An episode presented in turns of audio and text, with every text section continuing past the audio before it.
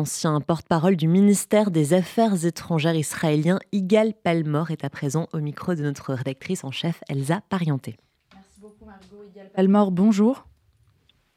Bonjour. Sixième jour de guerre depuis l'offensive du Hamas sur Israël. Euh, aujourd'hui, quelle est la stratégie des deux côtés et est-ce que pour vous cette guerre va encore durer longtemps?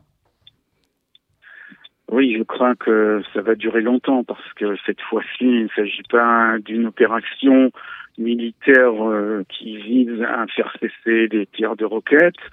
Euh, il s'agit d'une réponse à euh, des actes de barbarie tels qu'on n'en a jamais vu depuis la deuxième guerre mondiale et à très grande échelle. Vous savez, le, chiffre des, des Israéliens assassinés, brûlés, mutilés euh, se monte euh, en ce moment à environ 1200 et ce n'est pas fini parce que tous les corps n'ont pas encore été identifiés et enterrés. Donc euh, le chiffre définitif sera encore plus élevé. Donc la stratégie en ce moment, elle est simple, elle, elle, a été annoncée par le Premier ministre et par le ministre de la Défense. C'est mener une guerre totale contre le Hamas, faire en sorte que le Hamas soit détruit et rendu euh, totalement incapable de répéter un jour euh, quelque chose qui ressemblerait de près ou de loin à ce qu'on ce vient de vivre. Et c'est euh, c'est une punition qui doit être infligée de telle sorte qu'elle résonne partout au Proche-Orient pour qu'aucune autre organisation, aucun autre État ne pense à répéter cette barbarie. du côté du Hamas, la stratégie en ce moment, c'est la victimisation, c'est de dire ah l'occupant israélien nous attaque, on n'a rien fait, on est des pauvres Palestiniens soumis aux exactions israéliennes, alors que les chefs du Hamas qui ont préparé ce qui s'est passé sciemment, euh, qui ont su parfaitement qu'Israël répondrait de façon très musclée, se cachent dans les tunnels souterrains qu'ils se sont construits pour eux-mêmes et ils laissent la population euh, de Gaza euh, souffrir pour eux, euh, alors que la seule chose qui compte pour eux, c'est de sauvegarder euh, la structure et les capacités de, de leur groupe terroriste. Justement, l'armée israélienne, dans cette perspective de guerre totale, a ordonné ce matin l'évacuation de plus d'un million d'habitants du nord de la bande de Gaza vers le sud. L'ONU demande à Israël de, de renoncer à cela. Est-ce que l'opération terrestre est certaine et quelles en seraient les conséquences? Euh, rien n'est certain parce que la tactique évidemment euh, que compte euh, utiliser euh, Sahal n'est pas divulguée. On ne va pas raconter dans les médias exactement quelle unité va entrer ou faire une manœuvre dans quel secteur. Ce n'est pas quelque chose qu'on publie. C'est tout à fait normal. maintenant, oui, on peut penser que si la population euh, si on annonce que la population doit évacuer une zone, c'est qu'il y aura, il va se passer quelque chose dans cette zone.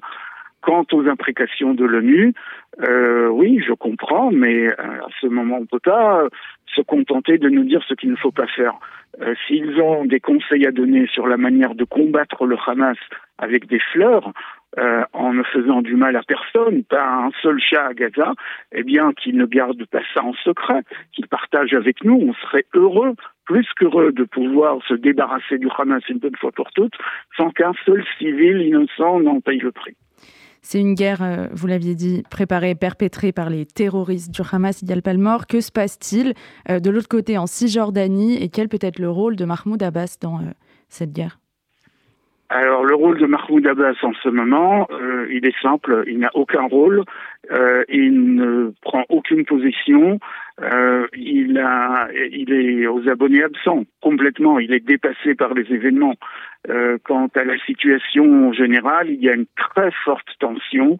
Vous pouvez imaginer la tension parce que la population palestinienne, dans sa majorité, pas toute, mais dans sa majorité, exulte euh, elle est heureuse et certains pensent peut-être profiter du fait que euh, Tsahal fait un grand effort dans le sud pour euh, pouvoir euh, peut-être profiter des lacunes militaires dans, dans le secteur de, de Judée-Samarie, de la Cisjordanie. Donc il peut y avoir des incidents et puis n'oublions pas qu'il y a aussi des réseaux du Hamas à Ramallah, à Shrem, à, à Naplouse, à Jenin, à Hébron.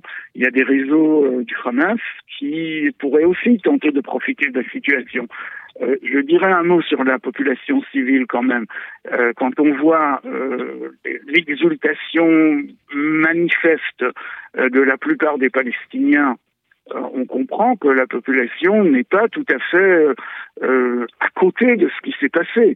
Surtout que pendant les, trois premiers jours dans, le secteur sud d'Israël, après que les terroristes du Hamas se soient engouffrés par les brèches euh, sur le territoire israélien, une foule immense de civils, on, parle de quelques milliers de civils, les a suivis. Elle a profité des brèches pour entrer euh, dans les kibbutzim, les moshavim, les localités euh, du sud, pour euh, pour tuer, pour brûler, pour assassiner, pour mutiler, et aussi pour prendre des otages euh, à titre privé, si j'ose dire. Donc euh, on ne peut pas dire que les civils n'ont rien à voir dans cette affaire. Les civils ont tout à voir dans cette affaire et on ne peut pas aujourd'hui séparer clairement euh, le Hamas, organisation terroriste extrêmement dangereuse, et euh, une grande partie de la population de Gaza qui a participé aux atrocités. Merci beaucoup d'avoir été avec nous ce matin sur RCJ. Igal Palmer, ancien porte-parole du ministère des Affaires étrangères israélien.